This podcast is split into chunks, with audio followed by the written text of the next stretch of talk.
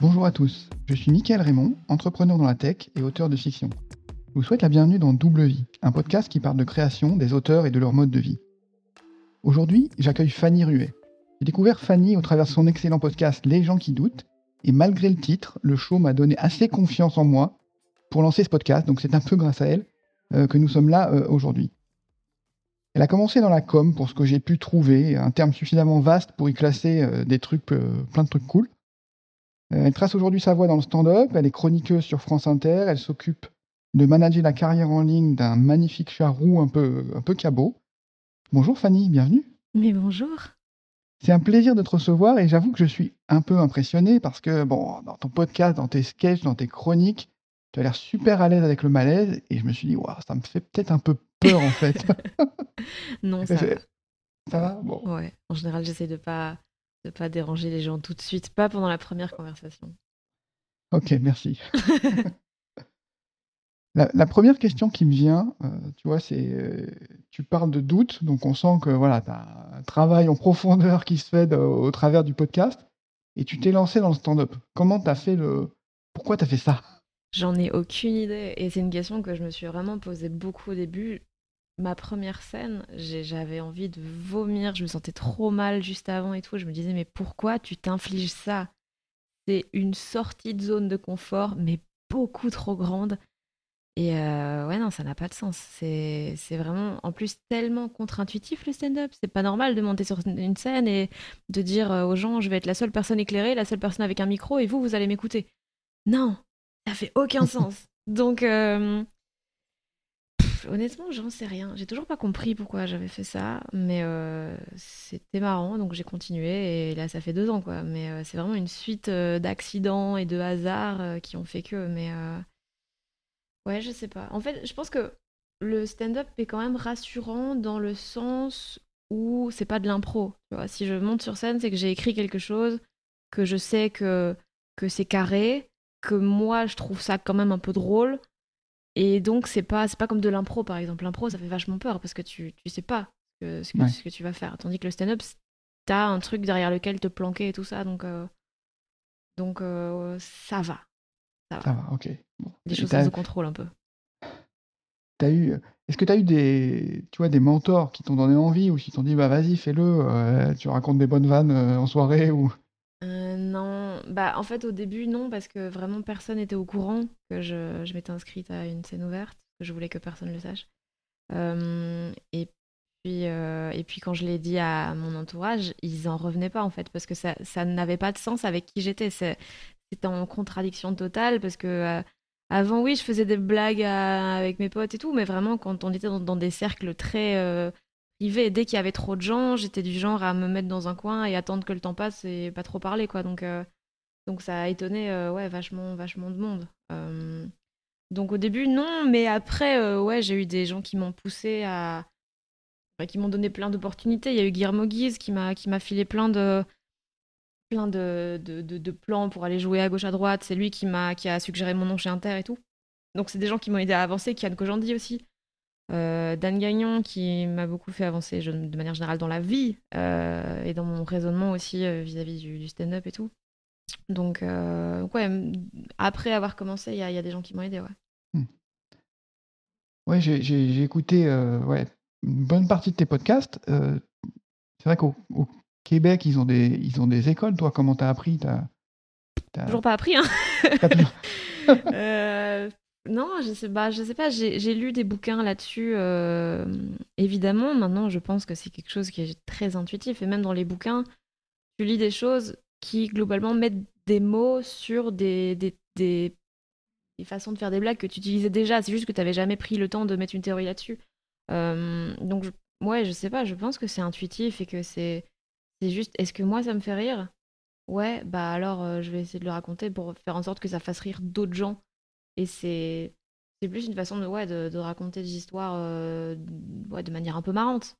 Mais euh, je suis pas sûre que. Je pense qu'on peut apprendre beaucoup de choses sur l'humour, sur la créativité, comme à l'École nationale de l'humour de Montréal.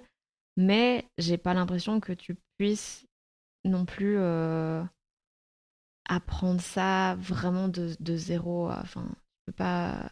Tu peux pas l'inventer en fait. C'est un truc que tu dois avoir un peu. Euh, je sais pas, euh, de, faire des liens, des idées. C'est un truc que tu dois avoir un peu de, manière euh, naturelle. Sinon, c'est bizarre et pas...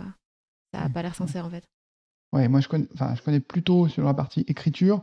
Et c'est vrai que tu peux apprendre des choses, tu vas apprendre des techniques de narration. Mais les, vrais auteurs, ouais, les bons auteurs, ils, ont ça déjà dans le sang. Et après, toi, tu vas creuser pour te guider. Euh, mmh. Tu lis des trucs qui vont te rationaliser et te guider dans, dans ce que tu apprends mais, et, t'accélérer. Mais c'est mmh. pas quelque chose que, ouais, qui est l'ordre de la sensation, comme tu, comme ouais, moi je trouve. Est-ce qu'il y a, il y a des fois où ça s'est mal passé, tu vois, au début? Ou est-ce que t'as pas eu de, tu vois, de petites bah, claques ou de découragement ou... Euh, franchement, ça va. Quand j'entends des, des, copains humoristes ou quoi, ou des gens dans des podcasts qui racontent des bides énormes, des moments où ils avaient envie de crever, moi, franchement, ça va. J'ai pas eu de trucs vraiment violents. J'ai eu des bides, évidemment. Des trucs où juste ça prend pas du tout, parce que tu vois que le public, ils aiment pas du tout ce genre d'humour, et donc toi, t'es juste là en mode putain, ça va être long. Mais euh, franchement, j'ai pas trop à me plaindre. J'ai eu la chance aussi que tout s'enchaîne très vite. Euh, pour moi, j'ai tout de suite eu des opportunités assez dingues, euh, des, ouais, des gens hyper encourageants, hyper bienveillants autour de moi. Donc j'ai un peu eu la chance de sauter l'étape chiante du stand-up qui est d'aller un peu toquer à toutes les portes pour essayer d'avoir des scènes, de, de, faire full promo sur les réseaux sociaux pour euh, remplir tes petites salles et tout, parce que personne te connaît et tout. Moi, j'ai tout de suite eu de la visibilité via, via les chroniques et tout ça, donc mes salles se remplissaient assez facilement. Euh, donc ouais, toute la partie vraiment chiante du stand-up, je l'ai pas eu euh, au début. Hmm. Et le podcast, ça t'a aidé? Ça, ça, a accéléré euh, ça Ou c'est plutôt l'inverse? Comment, comment ça s'alimente entre les deux? vrai, le podcast m'a apporté énormément. Bah, déjà en termes de rencontres, c'est là que j'ai pu parler vraiment plus longuement avec Kian. Thomas Wiesel, maintenant on s'entend très bien et on bosse ensemble sur certains trucs. j'ai rencontré aussi des gens qui aujourd'hui sont vraiment des amis à moi, genre Eva Bester, Morgane Cadignan et tout. C'était. C'est vraiment des, des, gens que j'aime et qui m'aident dans la vie à me sentir bien. Et donc, au final, ça a une influence sur mon travail. Mais euh, ouais, ça m'a apporté euh, pas mal de, choses au niveau des, des conversations que j'ai eues avec certains. Euh, bah, genre avec Kian, l'épisode m'avait vraiment beaucoup marqué parce qu'on avait toute une discussion sur le, le, fait de s'imposer de faire rire dans un spectacle d'humour ou est-ce que tu peux te laisser la liberté de faire ressentir d'autres choses aux gens aussi? On avait parlé de ça avec Thomas aussi. Euh, donc c'est ouais, des, choses qui m'ont beaucoup travaillé et j'ai l'impression qu'on entend très très fort. Si on écoute tous les podcasts, tous les épisodes dans l'ordre, on sait vraiment faire un schéma de mon état mental. Euh, il y en a où je suis hyper pessimiste dans celui, celui avec Morgane Cadignan, on sent que je suis au fond du trou. Euh, à chaque fois, c'est vraiment mes angoisses que je projette sur eux et j'essaye de voir ce que eux ils en pensent pour essayer de, de, m'apporter des inputs auxquels j'avais pas pensé et essayer ouais de changer un peu euh, ou de trouver des façons de réfléchir à certains problèmes que je rencontre. Euh, donc ça m'a apporté énormément là-dedans dans la réflexion, dans les pistes de réflexion. Euh, et puis en... honnêtement en termes de public aussi, il y a plein de gens qui m'ont découvert comme ça. Et, donc qui se disent, enfin qui ont la curiosité de, venir voir le spectacle en fait, en se demandant mais cette meuf elle a pas l'air très très comique dans les podcasts. Hein, c'est parfois un peu déprimant et tout. Donc, euh, ouais, je pense qu'ils ont la curiosité de, de, voir euh, ce que je, ce que je fais euh, sur scène. Donc, c'est très cool. Il y, a, plein de gens que j'ai rencontrés comme ça. Et donc, c'est vraiment, vraiment sympa. Oui, bah moi j'avoue que j'écoute dans l'ordre, donc j'ai n'ai mmh. pas encore atteint les, podcasts actuels, mais j'y suis presque. mais ouais, j'écoute dans l'ordre. C'est vrai que premier avec Ken Kojandi était incroyable mmh. et super profond, et c'est vrai que tu as réussi à conserver, tu vois, le côté intimiste. Euh, le dernier que j'ai écouté, c'était avec Sophie Marie. Sophie Marie là, ouais, ouais. En, public celui-là. Ouais, en public. Alors là, tu vous abordez le suicide. Enfin, c'est. Et vous arrivez à rire sur scène. Enfin, c'est. Euh ah ouais, mais cet épisode, il était, il était vraiment fou. Hein. J'en suis tellement fière parce que. Mais Sophie Marie Laroui, en plus, c'était une très bonne invitée pour ça parce qu'elle a l'habitude de parler en public même de parler de choses perso. Et donc, ouais, on a réussi à, je trouve, euh, trouver un chouette équilibre entre euh, des choses assez profondes, assez tristes, et le fait qu'il y avait énormément de blagues, qu'il y a plein de moments très marrants, et que, ouais, c'est en public, donc j'avais peur de pas arriver à, trouver l'intimité que j'essaye de mettre dans les autres épisodes, mais, euh, Honnêtement, je l'aime trop celui-là. Il est vraiment cool, je trouve. Ouais, sur, ouais, tu vois, sur la, sur la montée sur scène, tu disais, tu avais, les boyaux qui se tordent quand tu es, quand monté la première fois. Moi, ça, m'évoquait quelque chose parce que j'ai, modestement, j'ai fait des confs dans la tech deux fois dans un théâtre. Tu vois, tu rentres dans les coulisses, alors c'est génial, tu as l'expérience, tu, l'expérience un peu touristique euh, des coulisses, et puis là, tu, tu, vois que tu, passes ton temps aux toilettes, en fait. Tu, tu comprends pourquoi il y a beaucoup de toilettes dans les coulisses, tu les lâches pas. Et ouais, ça te fait toujours cet effet, même après, tu vois, tu dis, avais mal au ventre la première fois. Tu as réussi à dépasser ce, stress euh, aujourd'hui ou... Ouais, oui, parce que maintenant, bah déjà, il y a l'habitude euh, qui fait que euh, j'ai plus. Maintenant, je suis vraiment détendue quand je, quand je monte sur scène parce que je sais que tout est sous contrôle et que je sais que mon spectacle, je l'ai joué des dizaines de fois. Et même si ça se passe mal, ça veut pas dire que mon spectacle, il est pas bon. Ça veut dire que soit j'ai pas été bonne ce jour-là, que soit le public, c'était pas le genre de spectacle qu'ils s'attendaient à voir, ou alors qu'il y avait des conditions particulières, euh, je sais pas. Euh, mais je, vais moins me dire, c'est moi qui suis une merde et je veux mourir, je veux disparaître là maintenant. Je vais moins le prendre personnellement si ça se passe mal. Donc là, ouais, je suis plutôt détendue, à part pour vraiment des grosses dates genre Montreux, genre des galas télé où tu sais que tu peux pas te foirer parce que sinon bah ça, ça va en télé quoi. Euh, ou alors quand il y a des gens, ça c'est horrible, quand il y a des gens euh, que j'ai envie d'impressionner dans la salle. Et genre la première fois qu'Eva Bester est venue me voir, j'étais terrorisée. Mais genre les trois premières minutes, j'ai cru que j'allais devoir descendre de scène tellement ça n'allait pas quoi. Et j'en jouais 30. Donc c'est long. 30 minutes à se sentir mal. C'est, euh, c'était vraiment très stressant. Et là, j'ai, j'ai mon crush qui vient me voir la semaine prochaine et j'ai trop peur. Et je, je, je, je suis en mode. J'ai 12 ans, quoi. Je suis là, mais, euh, mais elle va me trouver nulle, vraiment, euh, réflexe de peur, de rejet vraiment basique. Euh. Donc voilà. Mais ça va mieux déjà. Moi, les, tu vois, les angoisses, elles viennent plutôt du moment où tu sais, tu, T'as l'impression de parler dans le vide, tu sais que il y a personne qui reçoit, il y a personne qui donc tu sais pas si les, gens sont super attentifs ou si euh, sur leur téléphone. ouais, mais l'avantage avec l'humour, c'est qu'il y a un retour direct, t'as quand même les rires. Tandis que mm. quand tu fais une conférence, ouais, c'est plus compliqué de savoir si les gens ils sont en mode euh, s'en battent les couilles ou s'ils sont juste captivés quoi. Ouais, t'essayes de mettre une petite blague dans une conférence de temps en temps pour dire au moins j'ai un retour, et puis t'as pas de retour. Et tu te dis, ok, c'est le contexte qui est trop sérieux, les gens osent pas rire, enfin tu sais pas trop quoi. Ouais, ouais, c'est vrai. Donc là, tu disais que tu as, ouais, ton spectacle euh, qui s'appelle Bon anniversaire Jean. Absolument. Ça paraît super rapide pour arriver au spectacle. Comment tu as, as, pris les raccourcis pour aller si vite pour arriver à un, long format? Euh, ben En fait, je savais pas que je savais pas comment on faisait, tu vois. J'étais en mode euh, ah ok. Enfin, personne m'a dit que ça prenait plus de temps. Donc moi j'ai fait genre bah j'ai des blagues là puis je suis arrivée, j'ai écrit, j'ai écrit, j'avais 40 minutes. Puis je me suis dit, tu sais quoi, j'ai 40 minutes, bah, dans, dans un mois et demi, j'ai une heure. Ce qui est pas nécessairement une bonne stratégie. Mais donc, j'ai dit au Kings of Comedy Club, vas-y, Cédric, tu me bookes, euh, c'était le 13 juillet de l'année dernière, euh, tu me bookes euh, une soirée et ce sera la première de mon spectacle. Et, et du coup, il a, il a dit d'accord. Et je me suis dit, bah voilà, il me reste un mois et demi pour écrire, pour écrire la fin du spectacle et que tout ait un sens et que ce soit, ce soit bien foutu, quoi. C'était pas.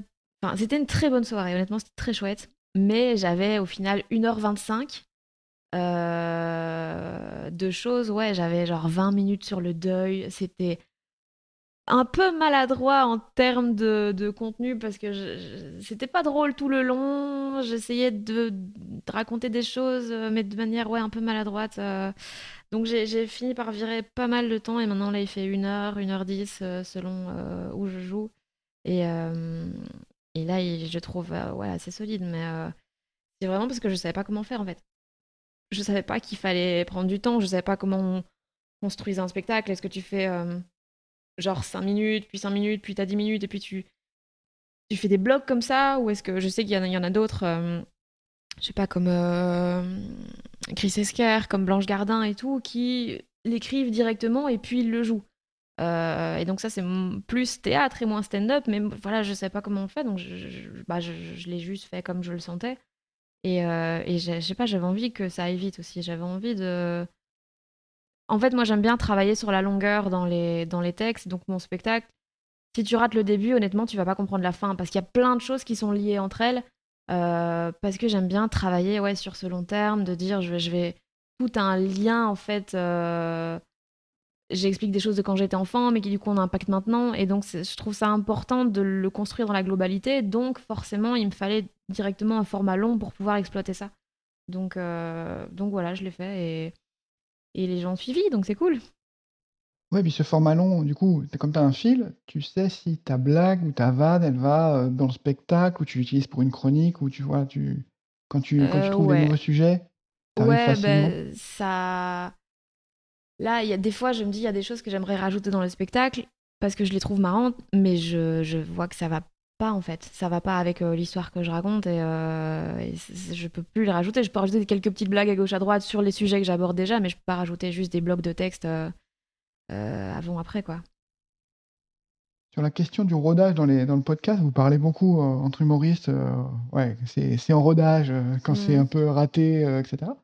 Ton spectacle, il change encore beaucoup là? Il y a encore beaucoup de beaucoup pans que tu refais ou tu? Non, en fait, il y a les dix dernières minutes qui me cassent la tête depuis, euh, depuis euh, euh, décembre de l'année dernière. Enfin, j'ai pas pu beaucoup jouer vu qu'il y a eu le confinement, mais ouais, qui me cassent la tête parce que j'arrivais pas à, bien le terminer, à faire un truc qui avait du sens et qui, qui était une bonne conclusion à ce que je disais, parce que j'a- j'avais voulu garder ce truc sur le deuil, je l'avais raccourci, ça n'allait pas, je trouvais ça toujours très maladroit. Puis après, euh, j'ai rompu il y a quelques mois, donc je me suis dit, bah, je vais rajouter un bout sur ça à la fin, en fait, je vais faire un- une sorte d'épilogue comme ça. Euh, donc j'ai essayé de faire ça, donc là j'ai rodé cet été 30 minutes de nouvelles blagues et je me disais, je vais en rajouter à la fin. Sauf qu'en fait, non, parce que justement, ça n'a pas de sens avec, euh, avec l'histoire d'avant et j'ai envie de garder ça pour la suite, pour un autre format long où je pourrais vraiment creuser davantage. Donc là, il y a toujours ces dix dernières minutes qui, m- potentiellement vont bouger, mais sinon, tout ce qu'il y a avant, euh, c'est. De toute façon, je ne peux pas trop bouger parce que sinon, il faut que je change tout. Donc, euh, c'est vraiment si tu, tires sur un bout, tu as, toute la pelote qui va, qui va suivre. Quoi. Donc, euh, donc voilà. Est-ce que tu disais que ça touche ton enfance, tu vois? C'est un parcours de vie. Est-ce que tu te censures parfois en te disant: «OK, oh là, je peux pas dire ça en public, il y a ma famille ou il y a» Euh, ouais, ouais, ouais, ouais. Ça, c'est. Me censurer vis-à-vis de moi, non, mais vis-à-vis, ouais, des gens. euh, Déjà, en général, quand je parle d'autres gens, je leur demande la permission s'ils sont d'accord. Genre, à un moment, je parle d'une fausse, fausse couche de... d'un couple d'amis, bah, je leur ai demandé si je pouvais euh, l'aborder, surtout de manière aussi débile. Euh, Ma famille, ouais, au début, quand ma mère venait me voir, il y a des blagues que je changeais parce que je savais que c'est pas des trucs de cul où je me dis, oh, ma mère, elle va savoir. Non, c'était plus des trucs un peu tristes. Machin. Donc au début, je changeais des blagues. euh. Ouais, il y a des... des... des fois, ouais, c'est pas évident quand il y a ta famille dans la salle et qu'ils apprennent des trucs sur toi. Genre moi, ma famille euh, paternelle savait pas que j'étais pas hétéro. Et donc ils l'ont appris sur scène parce que j'en parle euh, dans le spectacle, quoi. Et c'est c'est pas un souci, mais c'est juste que tu t'attends pas à ce que ta, ta petite fille fasse un coming out alors que tu voulais juste la voir faire des blagues. Donc euh, c'était, ouais, il y a ça. Mais là, j'essaye... euh, J'essaye de réduire le plus possible l'écart entre ce que je suis dans la vie et ce que je suis sur scène. J'ai vraiment envie que ce soit très, euh, ouais, très naturel, très de, quitter un peu ce personnage que j'avais beaucoup beaucoup au début de euh, de meuf hyper froide, hyper insensible, hein, euh, un peu toujours ouais cette, euh, cette carapace entre guillemets de de, de meuf misanthrope, alors que maintenant j'essaye d'un peu plus nuancer, de dire ouais non vraiment j'ai du mal avec les gens, mais c'est plus parce que j'ai peur du rejet et que j'ai peur de pas arriver à, trouver ma place et c'est plus ça que j'essaie de nuancer plutôt que de dire je déteste tout l'univers. euh, et voilà donc j'essaye de, de me rapprocher de, de, de ce que je suis vraiment dans la vie. Et ça passe aussi par le fait d'accepter qu'il y a des gens dont je parle, des gens qui me connaissent pas de cette façon-là, qui vont, euh, qui vont, qui vont apprendre euh, ouais, ce qui se passe dans ma tête alors qu'ils n'y ont pas accès d'habitude. Donc j'essaye de, de ne plus du tout euh, modifier quoi que ce soit quand des gens viennent me voir et je me dis ok, tu sais quoi, comme ça c'est dit. Et puis that's it quoi. Si je dois commencer à faire semblant, à faire gaffe à ce que je dis devant qui machin, ça va juste être trop chiant et j'ai pas du tout envie de mettre de l'énergie là-dedans. Donc euh, voilà. C'est aussi Ouais, c'est parfait. ingérable. Tu sais tu sais pas pas forcément qui va être vraiment dans la salle donc Ouais, ouais, bah oui, en plus. Donc euh, c'est compliqué. comment, enfin, il n'y a pas des moments où tu te dis, «Ah, je suis allé trop loin dans dans dans une blague» ou, heu, comment tu ouais, la limite, elle est pas forcément simple à à trouver? Mmh. Non, bah, en en fait, je trouve que si, parce que je je en général, je me pose la question: «Est-ce que je pourrais assumer ce propos dans une conversation?» Est-ce que, heu, c'est un truc que je pourrais défendre ou que dont je pourrais parler vraiment sans cette, heu, ce masque de: «Ah, c'est de l'humour, machin». Si oui, bah, j'ai aucun souci à le faire. Même si les gens ne sont pas d'accord, même s'ils trouvent que ça va trop loin, honnêtement, je m'en fous parce que je peux le défendre. Hem, maintenant, ouais, des fois, il y a des blagues dont je suis pas fière, mais c'est des rires faciles, tu vois? C'est des trucs un peu un peu clichés, un peu Ouais. non et là, du coup, ouais, j'ai souvent ce dilemme de: «Est-ce que je le fais ou est-ce que vraiment je trouve pas ça ouf?» et heu, c'est plus ça, en fait, c'est plus est-ce est-ce que je suis capable d'assumer le propos?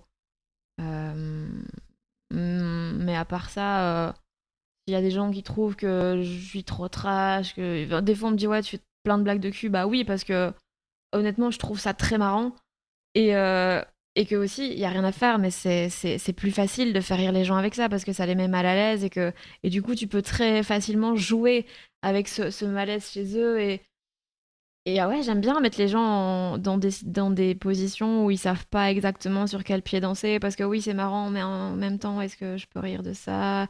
Est-ce que la personne à côté de moi va voir que je rire de euh, que je ris de ça? Donc heu, machin et je trouve ça assez ouais, assez marrant. Ouais, j'ai un souvenir de malaise comme ça, c'était, heu, je crois dans un spectacle Jérémy Ferrari, Mmh où il y a une partie sur les sur les attentats. Ouais, ouais, dans, heu, Allélou heu, Alléluia bordel?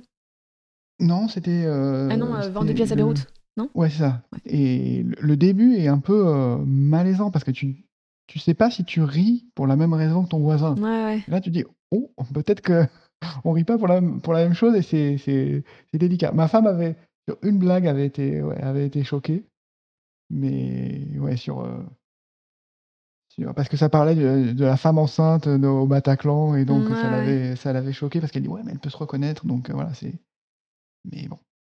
Ouais, mais ça, c'est Jérémy, heu, je trouve c'est un c'est un truc qu'il fait bien et d'ailleurs il en parle souvent en interview et et c'est ça qui m'a fait prendre, conscience du propos, c'est que il faut pas être dans un juste milieu, en fait, quand tu fais de l'humour noir. Parce qu'il faut pas que les gens se posent la question: «Est-ce que c'est qu'ils le pensent ou pas?» Faut toujours aller soit beaucoup trop loin, soit ne pas le faire parce que sinon les gens vont pas savoir si tu dans le premier, dans le second degré, est-ce que tu le penses et tout et lui, il va tellement loin que c'est pour ça que ça marche parce que les gens rigolent au final sur des choses horribles, tellement il va loin parce que tout le monde sait que que que c'est que c'est pas la vérité, quoi. Ouais, sur le podcast, je me demandais, tu vois, quand tu tu as l'air de connaître presque parfaitement les invités, tu vois? Alors, il y en a que tu tu bah, tu dois connaître en en réalité et puis il y en a d'autres que tu dois faire comme j'ai fait, étudier sur internet et cetera. Tu ça tu passes combien de temps pour préparer, pour préparer un podcast? Heu, honnêtement, ça dépend très fort de De l'invité? ouais, ça dépend très fort, de l'invité. Mais en fait, je sais pas parce que souvent, j'écoute beaucoup de podcasts où ils sont déjà passés d'émissions audio parce que j'aime bien sentir un peu la vibe aussi de comment comment ils s'expriment, de ouais, c'est plus sentir la vibe générale plutôt que de lire vraiment des: «Ah tiens, tu né là, t'as fait ça».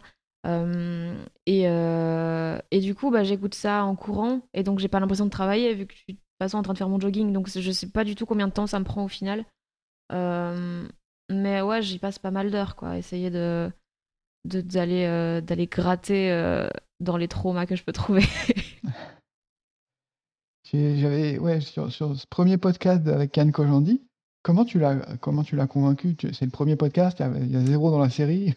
Je ne sais pas et en fait, le truc, c'est que ce cette idée de podcast, je l'avais depuis 2 ans. J'avais envie de faire un truc comme ça parce que j'avais envie spécifiquement d'inviter, heu, Eva Bester, heu et Laura Leishman qui est une, heu, ancienne, heu enfin, elle est toujours journaliste, mais avant, elle bossait sur Le Move et sur Inter, heu et j'adore cette meuf. C'est une de mes journalistes préférées et donc j'avais envie de rencontrer ces 2 meufs et donc il fallait un contexte, il fallait il fallait que j'ai une excuse et et donc j'avais cette idée de podcast depuis 2 ans et là je me suis dit: «Vas-y, je vais le faire. Euh, et je, vais peut-être le faire, tu vois, le truc, tu remets à plus tard et puis tu le fais jamais. Donc là, je me suis dit, ok, j'envoie un mail à Kian. S'il me dit oui, je commence le podcast. Sinon, bah, je le ferai plus tard. Et il a dit oui. Je sais pas pourquoi. Je, on s'était non, on s'était encore jamais rencontré à ce moment-là. Euh, mais j'avais fait sa première partie la veille. Et, euh, et, donc le courant était, était assez bien passé et tout. Et, et il a dit oui. Je, honnêtement, je sais pas. Enfin, je lui demande au début du podcast, il me semble, euh, mm. pourquoi il a dit oui. Et il, et il explique que c'est bah, pour être gentil. Parce que Kian est très très gentil et il essaye toujours d'apporter des choses aux gens. Et parce que ça, les interviews, des fois, c'est pratique parce que tu, tu, réfléchis, on te pose des questions et tu structures dans ta tête. Et des fois, tu réfléchis à des choses d'une façon où tu l'avais pas fait avant. Et donc, c'est ça qui s'est dit, bah, peut-être je vais sortir avec une nouvelle idée ou ce genre de truc. Et donc, il a dit oui pour ça. Et, euh, et voilà, donc moi, c'est cool parce qu'après, j'ai eu cet argument de, bah, Kian Kojandi a dit oui, donc euh, tu peux venir aussi, hein, Thomas. Euh, tu peux venir aussi, Eva, tu vois. J'avais un, gros invité qui me servait à, appâter les autres, quoi. Donc, c'est cool. Ouais, c'est cool. Mais tu avais quand même une expérience du podcast, tu savais. Avant, tu avais fait d'autres euh, thèmes, ouais, je crois. J'avais fait Quistax, qui était un petit podcast où je parlais de musique. C'était des petits épisodes de, de 10 minutes où je passais des extraits, où je disais, OK, tel artiste, vous devriez l'écouter pour telle raison, telle raison. Il a fait ça, ça, ça. Et euh, donc, ouais, j'avais un, peu, un peu de matos. J'avais déjà parlé dans un micro, mais euh, enfin, je faisais de la radio aussi depuis quelques années.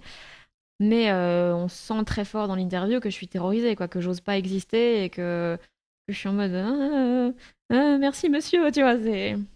Mais euh, ouais, c'est normal. Ouais, et puis c'est intéressant quand tu, les, quand tu les écoutes tous dans l'ordre, effectivement, de voir la progression aussi. Euh, tu vois, tu es de plus en plus à l'aise. Euh, le, je crois le premier avec Eva Bester, effectivement, ça part dans, ça part dans tous les sens. dans tous les sens. Et je rigole tellement fort et tellement souvent dans cet épisode, tellement j'étais heureuse d'être là, quoi. J'étais en mode, putain, devant moi, il y a Eva Bester. Et ça fait des années que je veux qu'on on parle et tout. Et j'étais, j'étais euphorique, quoi. Vraiment, j'étais euphorique. Ouais, mais ouais, c'est bien. Tes podcasts donnent la pêche, hein, donc euh, c'est pour ça que les écoute moi tous, euh, en marchant. Oui, ouais, ça... ouais, ouais, après ça dépend d'où tu pars. oui, c'est vrai. ouais, sur le doute, tu vois, je suis. Là, on parle ensemble, etc. Mais tu vois, avant les oraux, la scène, euh, etc., c'était impossible pour moi. J'ai dû prendre des médicaments pour passer les, les oraux en fac. Donc. Ouais, mais c'est tous les trucs quand tu démarres. Et t'as beau avoir de, de, de l'expérience dans un truc, c'est pas pour autant que tu vas être bon dans quelque chose qui ressemble, parce qu'à chaque fois, c'est tellement un truc différent. C'est pas parce que t'es bon pour euh, du stand-up que tu vas être bon dans une présentation de contenu. Parce que c'est tellement des choses différentes. Moi, quand je dois faire des, des vidéos euh, en face cam, la première fois que je l'ai fait, c'était vraiment pas bon parce que j'étais pas à l'aise, je pas quoi faire de mes mains et tout, alors que je, allez, j'ai quand même fait des, médias depuis quelques années, mais à chaque fois, c'est des choses tellement différentes, des codes qui sont pas les mêmes. Donc, euh, ouais, il faut le temps de, comprendre un peu comment ça marche, quoi. Hmm. J'ai ouais, regardé aussi tes, chroniques sur euh, France Inter. Donc, euh, j'ai regardé parce que c'est la radio, mais c'est aussi, du coup, sur YouTube, c'est mhm. aussi filmé. Donc, tu as commencé, tu as été présenté par, pour, pour la chronique? C'est Guillermo Guy, tu disais, qui t'a. C'est Guy qui a. Ouais, il leur fallait, une... il leur fallait quelqu'un pour euh, remplacer Agnès Surstel qui partait en congé maternité. Et donc Guy a filé mon nom et j'ai fait un essai là-bas et puis ils m'ont prise euh, la semaine d'après, quoi. Donc euh, voilà. Et ouais, ça t'a beaucoup aidé pour le, pour le spectacle ou... ben, En fait, le truc, c'est que j'en sais rien parce que il y a eu les... je suis arrivée en novembre, il y a eu les grèves, il y a eu les fêtes euh, il y a eu le Covid. Donc, j'ai pas fait tellement de chroniques euh, l'année dernière. Donc, euh, donc, je sais pas. Surtout que moi, bah, je jouais pas à Paris à ce moment. Enfin, je jouais début janvier, mais je venais de commencer chez Inter, donc on voyait pas encore trop le, changement. Mais j'ai l'impression que maintenant, oui, il y a beaucoup de gens qui me connaissent de là, même en Belgique, alors qu'on n'a pas Inter. Enfin, si, on peut, mais via Internet. Euh, et ouais, il y a beaucoup de gens qui me connaissent de là et je pense ouais qu'au niveau de, des ventes de billets, ça va se, sentir aussi. Là, c'est complet pour la première à Paris. Euh, bah alors, c'est en jauge réduite parce que Covid, mais euh, c'est déjà vachement cool de me dire que c'est une ville où j'habite pas et des gens viennent me voir. Quoi. Je trouve ça malade. Mmh. C'est complètement fou comme principe. Je... Ça n'a pas de sens. donc du coup, ça, t'aide et ça t'aide potentiellement. Est-ce que ça, t'apprend des choses, tu vois, aussi sur, sur le métier du stand-up ou c'est complètement différent et non applicable. C'est très différent. c'est très différent parce que le, tu dois pas écrire de la même façon pour la scène que pour, les stand que pour la radio. Parce que la radio, tu dois être efficace. Tu as trois minutes pour euh, faire rire des gens. Tu as trois minutes pour avoir un propos vraiment qui est condensé. Tandis que le stand-up, si je veux rajouter euh, raconter un truc pendant 20 minutes, je le fais. Donc il y a un besoin d'efficacité qui n'est pas du tout le même. Et euh, par contre, ça m'aide beaucoup dans la rigueur que ça nécessite. je suis obligée d'écrire 3-4 minutes par semaine pour Inter. J'ai aussi une chronique en Belgique, donc je dois aussi écrire 6 minutes toutes les deux semaines pour ça. Euh, et donc, c'est plus ouais, dans la rigueur et dans. Genre, je pensais pas que j'étais capable d'écrire euh, plusieurs trucs par semaine, tu vois. Je me disais, mais non, jamais j'aurai assez d'idées. Bah, si, en fait, parce que les idées, tu les. Tu les trouves pas, tu les crées. C'est pas juste. Tu, tu, tu subis pas les idées. C'est genre, toi, à des moments, tu peux juste te concentrer et te dire, ok, je vais mettre des choses en lien. Je vais mettre tout ce que j'ai dans la tête et va, va, il va en sortir quelque chose. Euh, donc ça, ça ouais, ça m'a appris que qu'il y avait toujours moyen de, de trouver en fait des, angles, des nouveaux trucs et que, que, du coup le fait que parfois pour la scène j'écris pas assez de nouveaux matériels, je trouve, bah c'est vraiment de la flemme en fait parce que j'en suis capable. Donc ça m'a ça me pousse à me dire meuf, fais pas ta hein, en vrai tu peux, donc bouge-toi un peu. Donc euh, voilà, c'est ça tu disais que tu as, besoin, tu vois, de te motiver, donc tu as, le rythme qui est donné par tes chroniques que tu dois écrire toutes les semaines. Comment, te, comment à quoi ressemblent tes journées après ça? Comment tu organises ton, truc? Parce que tu es en voyage tout le temps, enfin, tu, tu fais les, euh, tes spectacles, etc. C'est très chaotique. Je t'avoue, euh, je suis quelqu'un de très organisé, donc ça va, je m'en sors et j'ai j'ai des codes couleurs pour tout, tout le temps. Mais c'est. Euh, en fait, c'est très inégal. Je peux avoir trois jours où je ne fous rien, mais du tout. Et puis deux jours, je me dis putain, j'ai rien foutu, mais je suis tellement dans la merde. Je vais devoir écrire un milliard de trucs en deux jours. Je, vais avoir envie de crever. Et en général, c'est le cas. Genre, à la fin, je suis au bout de ma vie. Euh, je me retrouve à écrire ma chronique à 4 heures du matin, euh, puis après je prends le train, et puis je vais à Paris, et puis j'ai plein de rendez-vous, puis je dois rentrer parce que je joue à Bruxelles le soir même, mais le lendemain j'ai aussi une chronique pour un autre truc en Belgique. Donc c'est, c'est vraiment des coups de pression, des grosses détentes, des coups de pression, des grosses détentes, et, et j'aime pas travailler comme ça parce que j'aime bien avoir le temps et peaufiner mes trucs, mais euh, dans les faits.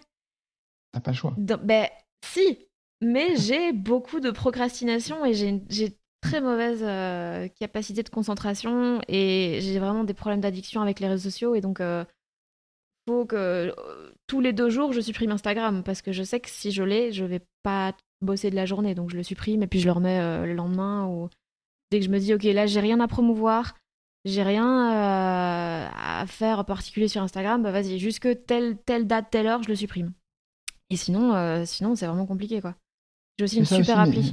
Oui? Ouais, mais je, fais ça aussi, mais je craque euh, régulièrement, donc je le remets effectivement le lendemain. Je me dis, là, Instagram, c'est nul. Mais j'aimerais trop. J'ai une super appli sur mon ordi qui s'appelle Focus, qui bloque tout. Mais genre, tu ne peux plus. Et même si tu as fait ça par erreur, que tu as bloqué euh, les réseaux pendant 10 heures, tu ne sais pas faire demi-tour, donc c'est trop bien. Mais je trouve pas d'équivalent téléphone. Et j'aimerais trop parce que vraiment, ça me, ça me sauverait mes journées. Euh, donc voilà, si quelqu'un a un équivalent Focus sur euh, son téléphone, je veux bien le nom. Je l'ai pas trouvé encore, mais bon, ouais, si quelqu'un répond, je te, je te, l'enverrai. Tu as interviewé beaucoup de dans le podcast. Euh, il n'y a pas que des humoristes. Ah, il y, y a des auteurs, des autrices. Comment toi tu vois la suite? Est-ce que c'est un domaine qui te tente par exemple? Est-ce que tu vois, écrire un roman, c'est ton truc ou? Honnêtement, j'aime beaucoup, j'aime beaucoup l'écriture. Maintenant, la suite, euh, là, ça fait deux ans que ma vie n'a plus de sens en termes de d'objectifs et tout, parce que j'ai des, ça va, ça va vraiment être une phrase de grosse connasse, hein.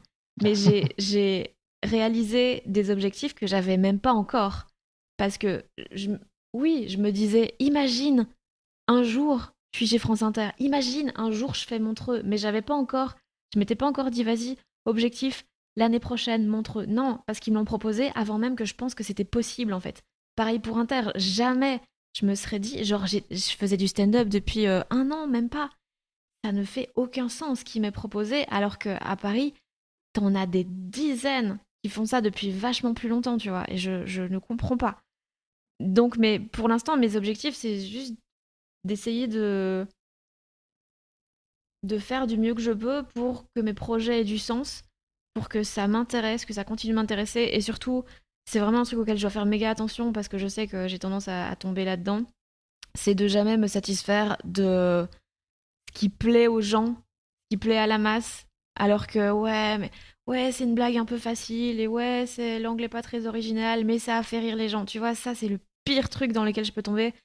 Et vu que plus t'es médiatisé, plus il y a des gens qui te suivent, plus il y a des gens qui t'aiment de manière inconditionnelle et sans nécessairement que tu fasses de la qualité, ben plus c'est facile de se dire non mais c'est bon, je, plais, donc j'ai pas besoin de travailler plus, j'ai pas besoin de travailler autant. Je peux même faire un peu moins bien et les gens m'aimeront quand même parce que ils, ont cet affect pour moi. Donc c'est c'est un truc dans lequel il est très difficile de pas tomber, je pense, quand tu commences un peu à marchouiller. Donc, euh, ouais, faire gaffe à ça, vraiment. Heureusement que j'ai autour de, moi des, gens qui me disent Mais tu, fais de la merde, hein Donc, euh, c'est très cool. Euh... ton, podcast euh, t'aide pas aussi à ça? Parce que tu vois, tu rencontres des, gens, tu vas. C'est. Vraiment, il y a une prise de recul dans, les discussions qu'on trouve dans le podcast. Ouais. Qui vont au-delà de ouais, faire rire simplement, quoi. oui, mais c'est ça miroir, ouais, c'est ça l'objectif, c'est aussi de, de, parler et de m'entourer de gens comme ça qui sont jamais satisfaits. Et bah, les gens qui doutent, c'est c'est pas un truc négatif, c'est très bien de, douter de, de, vouloir faire mieux. Il faut juste arriver à, à gérer euh, un peu son syndrome de l'imposteur et de gérer euh, ses insécurités. Mais, euh, mais j'aime au moment où tu doutes plus, c'est la catastrophe, quoi. Tu fais n'importe quoi tu te contentes de rien et t'es plus vraiment fier de toi en fait. Donc euh, ouais, ça c'est le, truc euh, auquel je dois faire attention. Mais sinon, un projet vraiment concret pour la suite, euh, je t'avoue là, j'ai, je sais que sur les six prochains mois, j'ai pas mal de taf. On bosse sur une série avec Fanny Rero pour, pour, une grosse plateforme qui commence par N. j'ai mon spectacle qui tourne, j'ai les chroniques en radio en Belgique, en France. Euh, j'ai d'autres projets qui sont en train de, se mettre en place. Donc je sais que là, les six prochains mois, ça va être beaucoup d'écriture et majoritairement des blagues. Bah, que des blagues en fait. Maintenant, je sais aussi que je vais pas avoir envie de faire des blagues euh, toute ma vie et que je, vais potentiellement plus aller vers quelque chose de drôle mais un peu tragique, un peu... Euh, les mélanges que j'aime beaucoup, c'est genre Fleabag, évidemment, que je cite dans tous les épisodes. Je, honnêtement, j'en sais rien. J'ai pas vraiment d'idée précise. Je sais juste que je vais à certains moments plus avoir envie de, faire des blagues euh, ou, en tout cas que ce soit pas nécessaire d'en faire parce que c'est vraiment reposant. Euh, je sais plus ce que j'ai dû écrire il y a quelques temps pour un, article ou une nouvelle, je sais plus. Et c'était dingue en fait de pas devoir faire de blagues. Et ça me faisait bizarre en fait. J'étais là putain, mais je peux juste parler et tout et écrire et juste il y a pas de blague. C'est dingue parce que j'ai vraiment plus l'habitude qu'on me demande ça. Donc, ça lâche euh, la pression. Euh. Ouais, t'es pas obligé d'avoir euh, un rire toutes les X secondes pour pas tomber à plat, quoi. C'est vraiment cool. Dans les, justement, dans les sujets un peu graves, les, entre humoristes, il y a souvent la blague de mon psy qui écoute le podcast ou etc. tous les humoristes ont un psy ou c'est bah, En tout cas, ils devraient tous, hein. Mais je sais pas. Ben, je dirais que tous ceux que j'aime bien, oui. Enfin, tous ceux que. Je pense tous ceux du podcast ou un psy. Euh, ouais, je, pense que beaucoup en ont, ouais, parce que c'est. On en, on en parlait pas mal avec, euh, dans l'épisode avec Panayotis.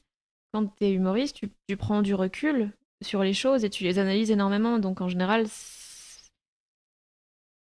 bah, ça rend un peu triste en fait, parce que quand tu analyses les choses, en général, c'est la merde. Euh, et donc, si tu réalises ça, et potentiellement, tu vas avoir besoin d'aide pour euh, arriver à gérer toute la déception que ça peut créer. Donc, euh, ouais, je dirais que c'est un peu un des... un des résultats du fait de prendre beaucoup de recul, quoi. t'en parlais avec Sophie Marie, c'était un peu aussi le rire, ça, ouais, c'est un peu le moment où tu casses le malaise, voilà, tu te sens pas à l'aise, hop, euh, un rire, ouais. une blague et ça. Ah, mais ça, c'est Euh, évidemment, c'est la meilleure solution pour se sortir de situations sociales euh, dans lesquelles on n'est pas à l'aise, c'est de faire une blague et. Et ouais, soit ça passe parce que les gens rigolent, soit c'est pire parce que personne rigole, et du coup, ça souligne le malaise, et donc c'est. Je trouve c'est mieux de dédramatiser en soulignant que, que de juste subir le truc, quoi.